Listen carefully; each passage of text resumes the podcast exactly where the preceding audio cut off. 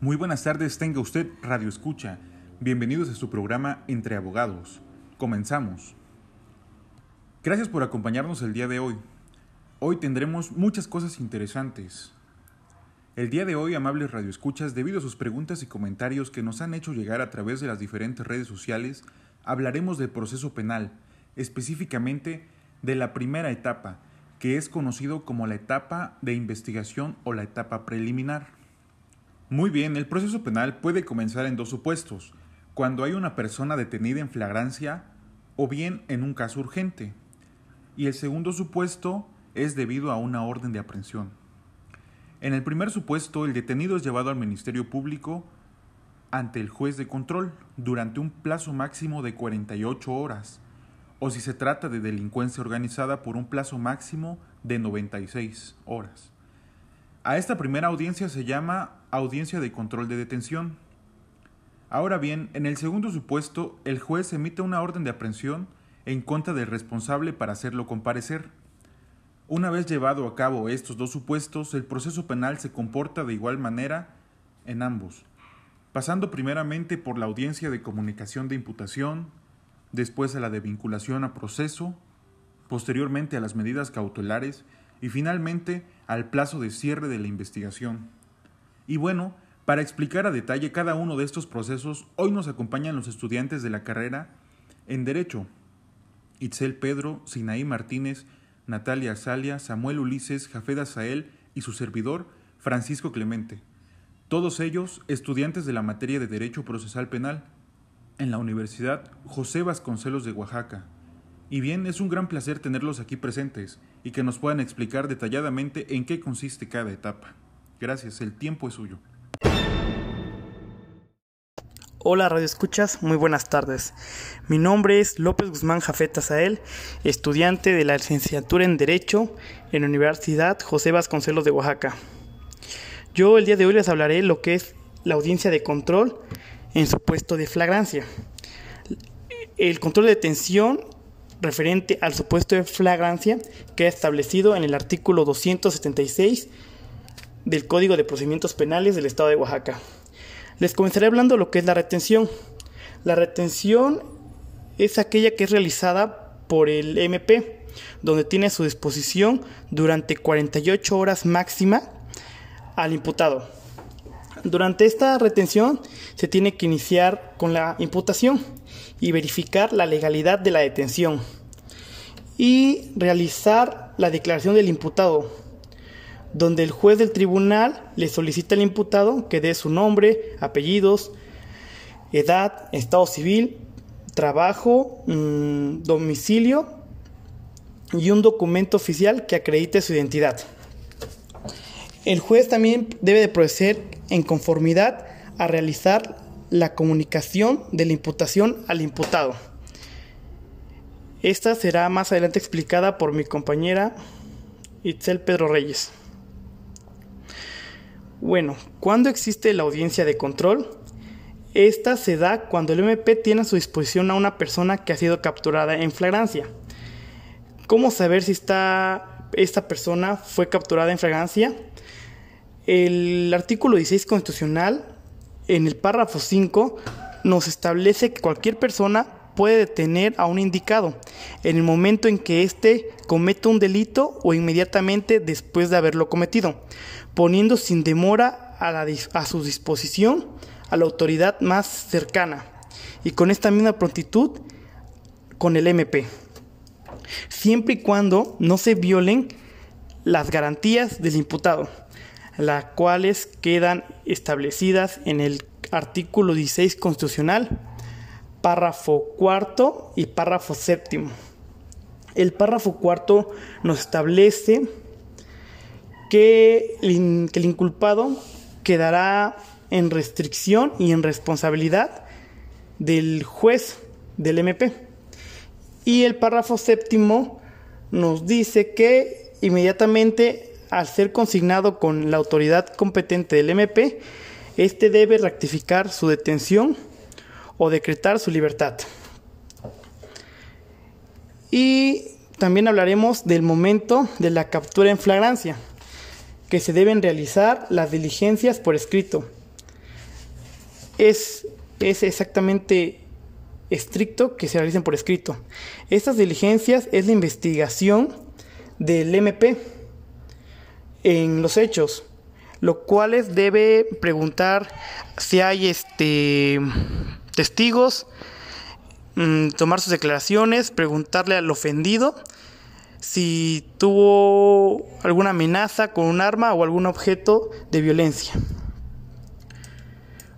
Pasaremos a explicar lo que es la dinámica de control, la que se lleva a cabo por el juez de garantía. Eh, durante este proceso, el imputado debe quedar en reclusión del MP en base al principio de presunción de inocencia. Aquí donde el defensor del imputado, ya sea un particular o un público, debe solicitar el inicio de la audiencia. Ok, hablaremos lo que es el inicio de la audiencia.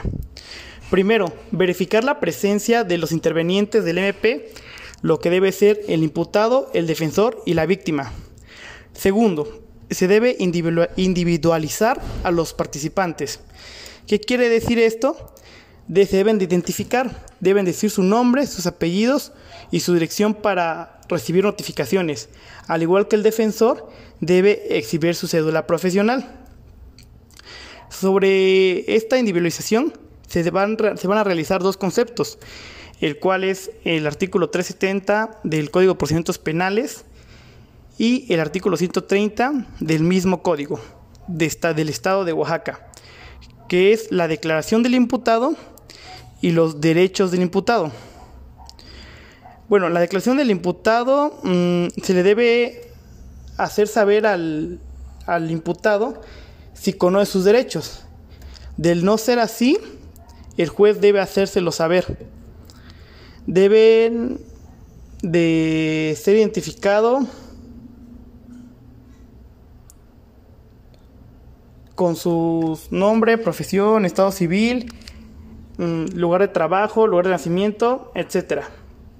Y los derechos del imputado. Como ya dije, quedan establecidos en el Código de Procedimientos Civiles para Penales para el Estado de Oaxaca. Bueno, el artículo 130 nos dice sus derechos, lo cual es, primero, conocer desde el comienzo la causa o el motivo de su privación de libertad. Segundo, tener una comunicación inmediata y efectiva con la persona, Tercero, debe ser asistido desde el primer acto del proceso por un defensor. Bueno, así pasaremos a la tercera parte de la audiencia de control. La tercera parte es la de codificación del imputado. ¿Qué quiere decir esto? Que se le debe hacer saber en términos coloniales, comunes y hasta por decirlos corrientes de qué se trata la, la audiencia al imputado tenemos que asegurarnos de que él entienda lo que está pasando. Y cuarto y por último, se debe realizar, se le debe dar la palabra al MP para que justifique la existencia de la flagrancia. ¿Cómo, ¿Cómo, se puede saber que esta flagrancia fue cometida legalmente y de esta manera el MP dar la existencia de ella? El artículo 167 del Código de Procedimientos Penales del Estado de Oaxaca nos da tres supuestos, los cuales son estos. El primero dice que la persona debe ser sorprendida en el momento de estar cometiendo el delito.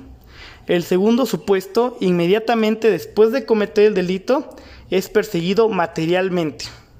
Y tercero, inmediatamente después de cometerlo, la persona es señalada por alguna víctima. Para justificar la flagrancia, el MP debe hacer referencia a un alegajo de investigación, como, como son los medios de prueba que acreditan esta, referentes a las, a las diligencias por escrito. Bueno, esto es todo mi tema. Muchas gracias, Radio Escuchas. Hasta la próxima.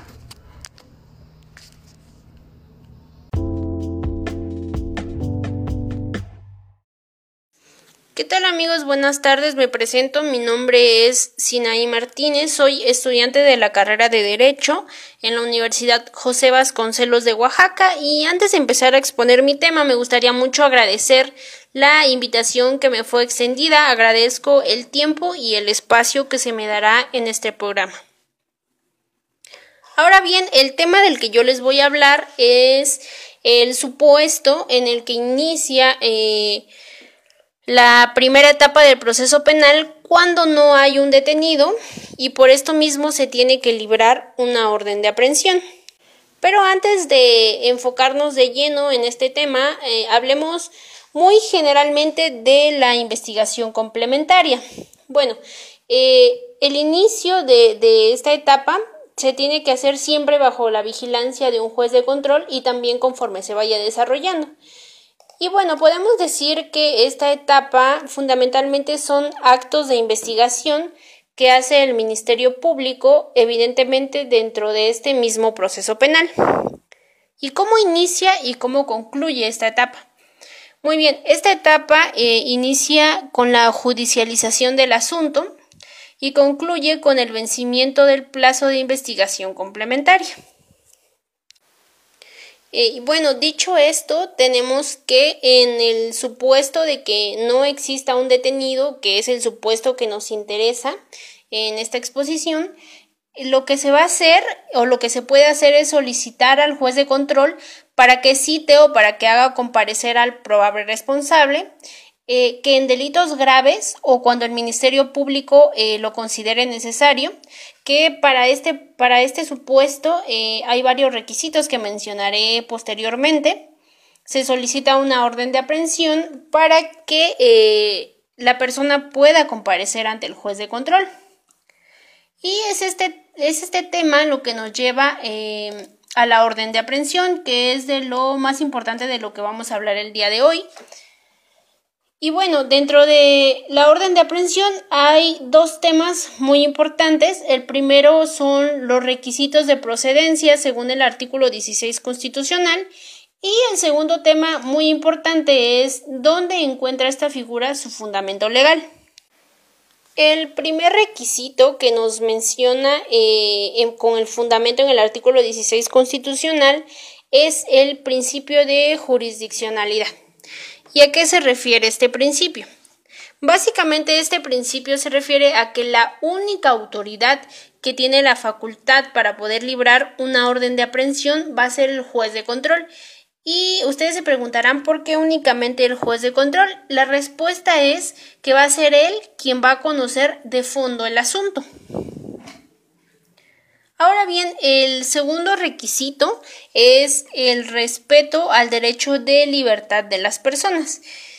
Y esto quiere decir a que de ninguna manera se va a poder librar una orden de aprehensión cuando el delito del que se trate no tenga como posible sanción una pena privativa de la libertad. Y eh, este requisito tiene su fundamento legal en el artículo 18 constitucional que nos dice lo siguiente. Solo ameritará prisión preventiva los delitos que merezcan pena privativa de la libertad. Ahora bien, eh, pasemos al tercer requisito, que es eh, la existencia de una denuncia o querella y en este punto sí es muy importante aclarar eh, la diferencia entre una y otra. Una denuncia, recordemos eh, que se da, se puede dar cuando se trata de delitos perseguidos por oficio. Es decir, eh, no necesariamente se requiere la declaración de la persona a la que afectó directamente la conducta delictiva. Y esta es la diferencia eh, que tiene con la querella, ya que la querella, como bien recordamos, se da cuando son delitos perseguibles, pero únicamente mediante la declaración de la persona afectada. Y bueno, algo muy importante también es mencionar que tanto la denuncia como la querella deben hacerse exactamente de un caso que esté considerado o que esté tipificada en la ley como un delito. Como cuarto y último requisito, encontramos que es necesario que hayan datos que comprueben que ocurrió un hecho y que hay un probable responsable. Es decir, es necesario que haya eh, datos que le comprueben a la autoridad que existió una conducta delictiva, que existió eh, una conducta tipificada en alguna de nuestras leyes como delito y que además de esto eh, hay una persona que está considerada como probable responsable. Muy bien, ahora pasemos a algo muy importante que es el fundamento legal de eh, una orden de aprehensión. ¿Dónde encontramos este fundamento?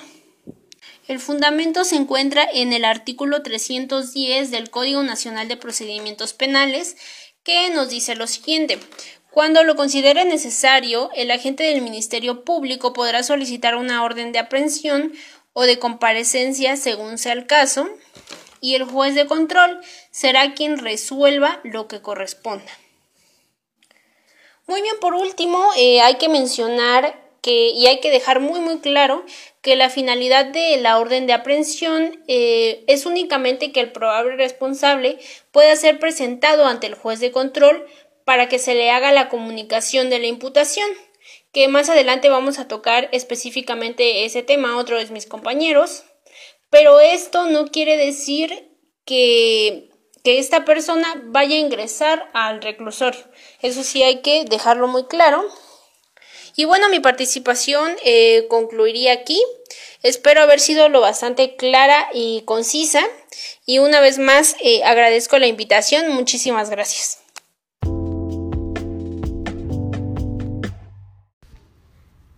Bienvenidos a un capítulo más de Entre Abogados. Mi nombre es Itzel Pedro Reyes, soy estudiante de la licenciatura en Derecho y el día de hoy les hablaré sobre la comunicación de la imputación.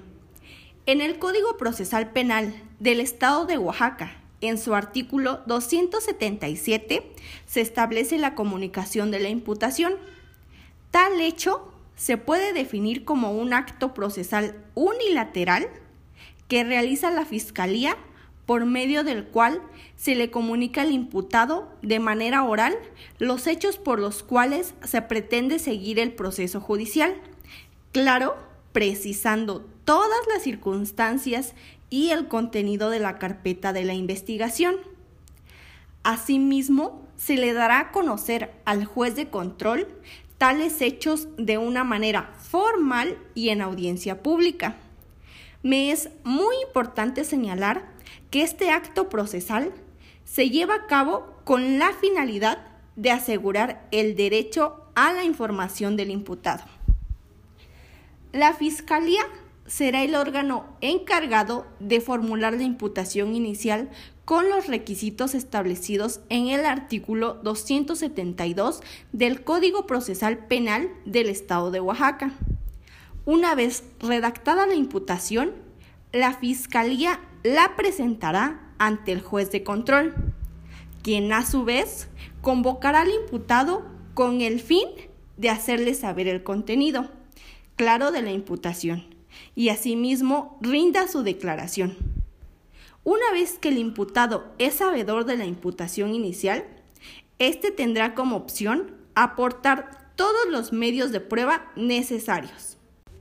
Los últimos puntos que se me hacen importante incluir son los dos momentos por los que pasa la imputación. El primero es el momento fático, el cual ocurre en el preciso instante en el que la Fiscalía, de manera oral, le hace la narrativa de hechos que pretende atribuirle al imputado. Y finalmente está el momento argumentativo, este se actualiza momentos antes de la decisión del juez sobre la vinculación o no.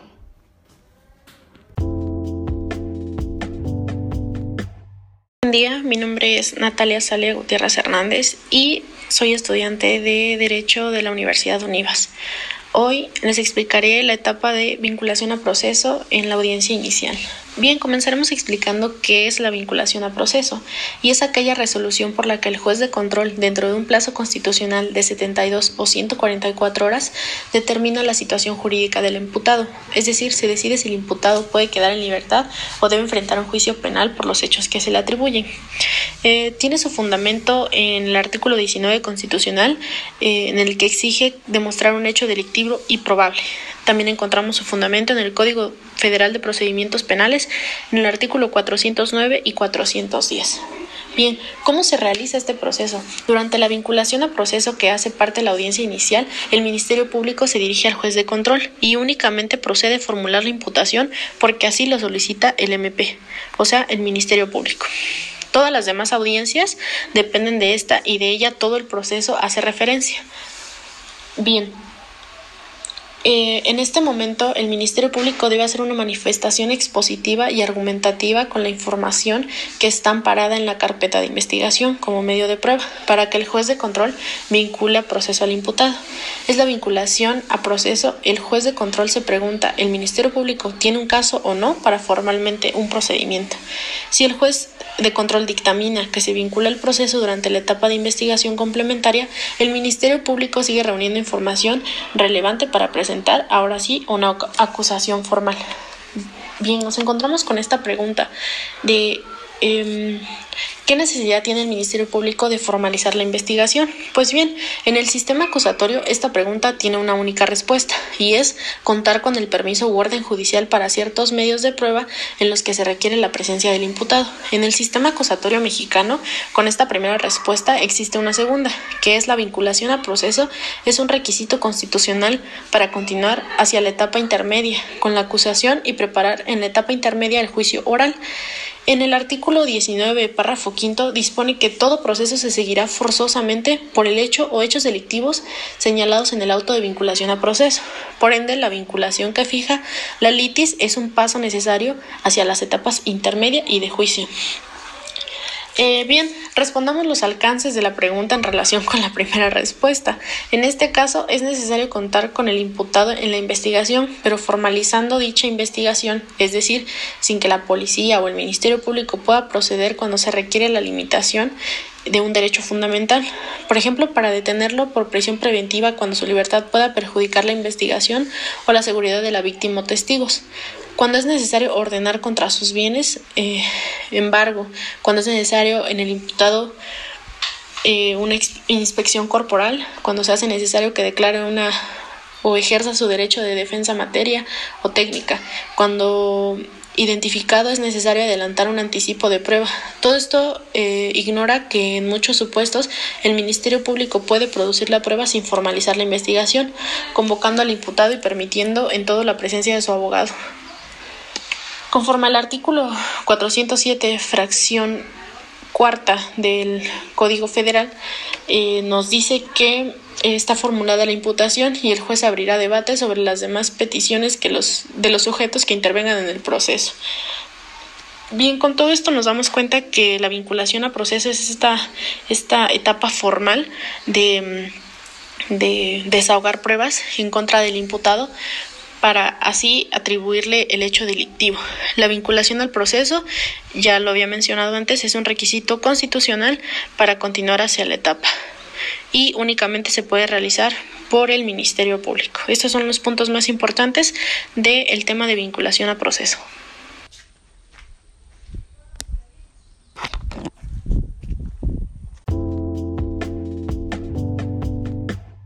Muchas gracias por la invitación. Me presento, soy Francisco Clemente León Martínez y yo les hablaré acerca de las medidas cautelares. Comenzaré enunciando que el jurista Jimeno Sendra nos dice que son aquellas resoluciones motivadas del órgano jurisdiccional que pueden adoptarse contra el presunto responsable de la actuación delictuosa, por las que se limita provisionalmente la libertad o la libre disposición de sus bienes, con el fin de garantizar los efectos penales o civiles de la sentencia penal. Bueno, a partir de este concepto, podemos derivar que las medidas cautelares pueden afectar la libertad personal del imputado, o bien su libre disposición de bienes y que solo contribuyen a mecanismos de aseguramiento que persiguen garantizar la eficacia de una eventual sentencia. Entonces las medidas cautelares se clasifican en personales y en reales. Las primeras afectan la libertad personal del imputado y tienen como fin garantizar el cumplimiento efectivo de la eventual pena, mientras que las segundas recaen sobre la libre disposición de sus bienes y si su objetivo es garantizar el efecto civil, es decir, una posible multa o reparación del daño. Me centraré en hablar sobre las medidas cautelares personales. Estas tienen como requisitos de procedencia, primero, apariencia del buen derecho, que se traduce en que solo podrá aplicarse una medida cautelar cuando exista una sospecha muy probable de la existencia del delito y de la responsabilidad del sujeto. Como segundo requisito, es la necesidad de cautela, que tratándose de las medidas de carácter personal son peligro de fuga, obstaculización a la averiguación de la verdad, peligro para la víctima o la sociedad y finalmente el peligro de reiteración delictiva. Y como tercer y último requisito tenemos la proporcionalidad, que se trata de imponer al juzgador la realización de un juicio de valor sobre la gravedad del hecho o la posible pena a imponer al imputado. Esto con el fin de determinar si se debe o no imponer una medida cautelar y en caso afirmativo determinar la severidad de la medida. Bien, las medidas cautelares tienen como fundamento el capítulo cuarto, sección primera, medidas cautelares, que comprenden los artículos 153 al 175 del Código Nacional de Procedimientos Penales. El artículo 155 nos establece cuáles son las medidas cautelares con las que el juzgador podrá imponer al imputado tales como la presentación periódica ante el juez o ante la autoridad de distinta que a él se designe, la exhibición de una garantía económica, embargo de bienes, la inmovilización de cuentas y demás valores que se encuentren dentro del sistema financiero, la prohibición de salir sin autorización del país, de la localidad en la cual reside o del ámbito territorial en la que fije el juez, el sometimiento al ciudadano o vigilancia de una persona o institución determinada o internamiento a institución determinada, la prohibición de concurrir a determinadas reuniones o acercarse a ciertos lugares, la prohibición de convivir, acercarse o comunicarse con las determinadas personas, con las víctimas u ofendidos o testigos, siempre que no se afecte el derecho de la defensa, la separación inmediata del domicilio, la suspensión temporal, en el ejercicio del cargo cuando se le atribuye un delito cometido por servidores públicos, la suspensión temporal en el ejercicio de una determinada actividad profesional o laboral, la colocación de los localizadores electrónicos, el resguardo en su propio domicilio con las modalidades que el juez disponga o bien, y como último punto, la prisión preventiva. Cabe mencionar que es claro cómo la prisión preventiva es la última medida, ya que es contraria al principio de presunción de inocencia y en todo caso sería la última medida que tiene el juzgador para imponer. Ahora hablaré sobre los principios que deben seguir las medidas cautelares, los cuales son la legalidad, jurisdiccionalidad, excepcionalidad, instrumentalidad, proporcionalidad y provisionalidad. El principio de legalidad impone que sólo puede ser decretado una medida cautelar siempre y cuando se encuentre explícitamente establecida en una ley. Ahora, el principio de jurisdiccionalidad quiere decir que la imposición de medidas cautelares debe ser impuesta únicamente por el juez de control. El principio de excepcionalidad impone la obligación al juzgador de analizar si resulta sumamente indispensable la medida para proteger el peligro del que tratan de resguardar. La instrumentalidad indica que las medidas son únicamente un medio para garantizar el fin. Y la provisionalidad establece que la duración de las medidas no será permanente, sino será hasta la que subsista el peligro de fuga del que se trata de resguardar. Y finalmente el principio de proporcionalidad, que establece que al existir una diversidad de medidas cautelares como las mencionadas en el artículo 155, debemos tener presente que cada una de ellas resguarda un fin determinado y deben ser proporcionales a los fines que traten de resguardar. Bueno, por mi parte sería todo. Espero que haya quedado bastante claro este tema de medidas cautelares, un tema bastante interesante. Y bueno, continuamos con este programa. Bien, ya para finalizar este podcast tenemos que hablar sobre eh, la última etapa de la fase inicial del nuevo este, sistema acusatorio penal. Vamos a decir, primero formularnos una pregunta. ¿Qué significa el cierre de la investigación? Eso significa que el fiscal ha terminado de eh, su labor de investigar referida, eh, ya establecida en, en el artículo en artículos del Código Nacional de Procedimientos Penales. Además, tenemos entendido que el fiscal tiene un plazo para desarrollar la investigación que cuenta eh, desde la formalización de la misma, ¿no? Entonces, ya entendiendo esto, podemos continuar que el Ministerio Público es el único que solicita este periodo esto con fundamento en el artículo 323 del Código Nacional de Procedimientos Penales. Vamos a continuar con el plazo de investigación complementaria. Eh, para que se llegue a dar el plazo de investigación complementaria antes del cierre de la investigación, entendemos que tiene que haber eh, la razón para que eh, exista este plazo el cual el, este, el Ministerio Público solicita y que no podrá exceder de seis meses si la pena excederá excederá este mismo tiempo o no podrá ser mayor de dos meses si se trate de delitos cuya pena máxima no excedan los dos años de prisión. Eso es lo que es lo que significa el plazo de investigación complementaria Ahora sí, vamos bien con el plazo de cierre de la investigación y cómo se puede llegar a dar. El plazo de cierre de la investigación se puede dar por la formulación de la acusación, por, la, por solicitar el sobrecimiento del caso, por alguna salida alternativa, que eso muchas veces llega a ver en la práctica, o por optar por un juicio abreviado. Ahora bien, vamos a explicar cada una de estas cosas. La formulación de la acusación. ¿Qué es la formulación de la acusación? se escucha, se escucha fácil de entender.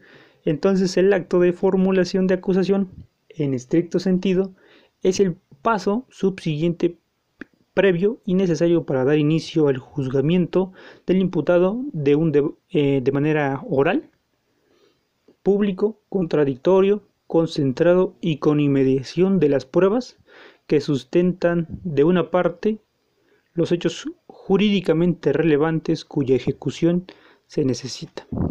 Eso es lo que es la, eh, la formulación de la acusación. Ahora continuemos con el sobrecimiento del caso. ¿Cómo se llega a dar el sobrecimiento del caso? Existen dos maneras, parcial o total. Bien, para no hacerse las largas, voy a explicarlo de manera rápida. El sobrecimiento será total cuando se refieren a todos los delitos o todos los imputados. Y parcial cuando se refieren a alguno, algún delito o algún imputado. Así solamente se llega a dar, recordemos, solamente es parcial o total. Pero el Código, Código Nacional de Procedimientos Penales nos marca que existen 10 tipos o 10 formas por las que se pueden llegar a dar el, el sobreseimiento y nos dice que puede ser por el hecho cuando el hecho no se haya cometido, cuando el hecho cometido no constituye un delito, cuando aparece claramente establecida la inocencia del imputado, bueno, algunos no, hacen caso a esto, pero bueno, sigamos, el imputado, cuando el imputado esté exento de responsabilidad penal, cuando se agote en la investigación del Ministerio Público y éste estime que no cuenta con los elementos suficientes para fundar una acusación. Por eso ya no se llega a continuar. También tenemos que cuando se hubiese eh, extinguido la acción penal por alguno de los motivos establecidos en la misma ley. Cuando una ley, ese, es muy importante y yo considero la, la más sobresaliente de esto, de estas 10. Eh, cuando una ley o una reforma posterior derogue el delito por la que se sigue el proceso, ese es importantísimo ya que hay veces que no se llega a dar esto y con este pueden dar el ganón, ¿no? Cuando el hecho de que se trate haya sido materia de un este, proceso penal en el que se hubiera eh, dictado sentencia firme respecto al imputado, o sea, ya se haya pasado, una muy obvia, cuando se llega a morir el imputado, y en algunos casos que la ley disponga.